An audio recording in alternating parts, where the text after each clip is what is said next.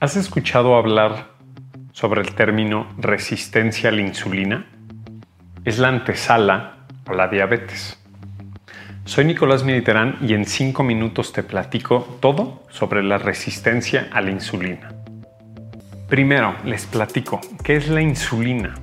Esta es una hormona que libera el páncreas para meter azúcar a sus células cada que comemos y cada que comemos carbohidratos, recordemos que son carbohidratos, todos los cereales, frutas, postres, chocolates y o carbohidratos saludables, si lo quieren ver así, avena, eh, arroz, pan integral, pastas integrales, cada que comemos carbohidratos, el páncreas libera insulina para meter el azúcar que nos aportan esos alimentos a nuestras células y de ahí obtener energía. La resistencia a la insulina es un término empleado cuando este proceso no se está efectuando correctamente.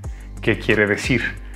Hay mucha azúcar en sangre, los niveles de azúcar son elevados y la insulina que produjo el páncreas no se da abasto para meter azúcar a cada una de sus células.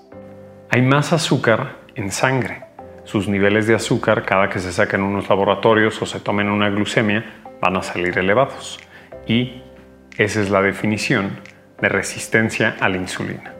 Esta condición nos va a llevar a un estado de enfermedad y en el mediano largo plazo, muy probablemente, a una diabetes. El síntoma más común de la resistencia a la insulina es que la piel se empieza a engrosar en ciertos puntos. En el cuello, en las axilas, en los codos, empieza a ver una piel, digamos, con un aspecto más oscuro y a eso se le llama acantosis nigricans.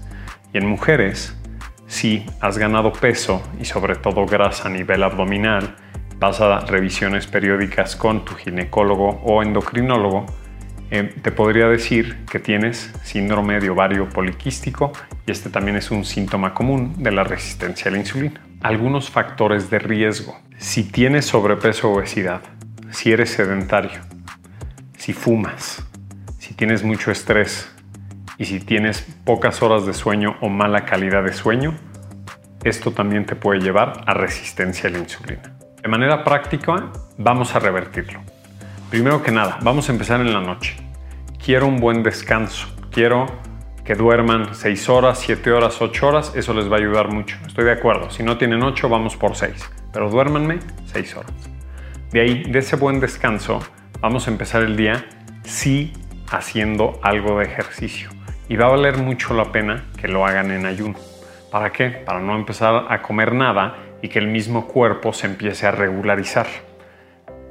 Como me escucharon, en ayuno pueden hacer tanto ejercicio cardio, caminar, correr, elíptica, bici o fuerza, lagartijas, sentadillas, un poquito de pesas, eh, un poquito de ejercicios como pilates, yoga, TRX. Ahora, se van a estar preguntando, ¿cómo Nicolás nos está mandando al ejercicio en ayuno? Nos vamos a sentir mal. No les dije, pónganse a entrenar como atletas ni hacer pesas de una manera vigorosa pueden empezar su día, como les digo, con estos 30 minutos de ejercicio físico alternando cardio con fuerza en ayuno, va a ser muy importante. Siguiente, nos vamos a sus comidas. Desayunar, comer, cenar.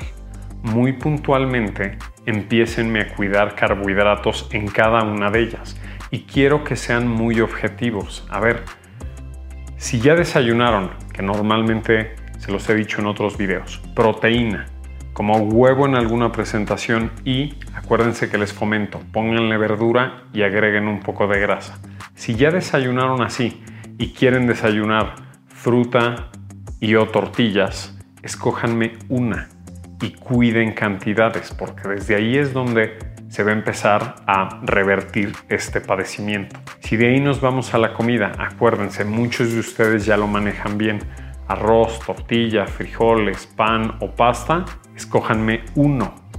Y lo mismo en la cena, a lo mejor en lugar de cenar tres quesadillas de tortilla de harina, en unas dos de tortilla de nopal y siempre completen con una ensalada o verdura que les aporte algo de fibra. ¿Y por qué más fibra? Porque va a retrasar absorción de azúcar en la sangre. Dos puntos más. Evitar el consumo de alcohol y si no lo van a evitar, moderarlo. ¿Cuál podría ser mi definición de moderar? Tomen un día de la semana las menos copas y por supuesto no lo mezclen con refrescos normales o bebidas con azúcar. Segundo punto, ya quedamos que no van a añadir azúcar, azúcar blanca, morena o u otra a cualquiera de sus bebidas, pero también eviten abusar de edulcorantes, porque ya se ha visto que estos tienen implicaciones en la resistencia a la insulina.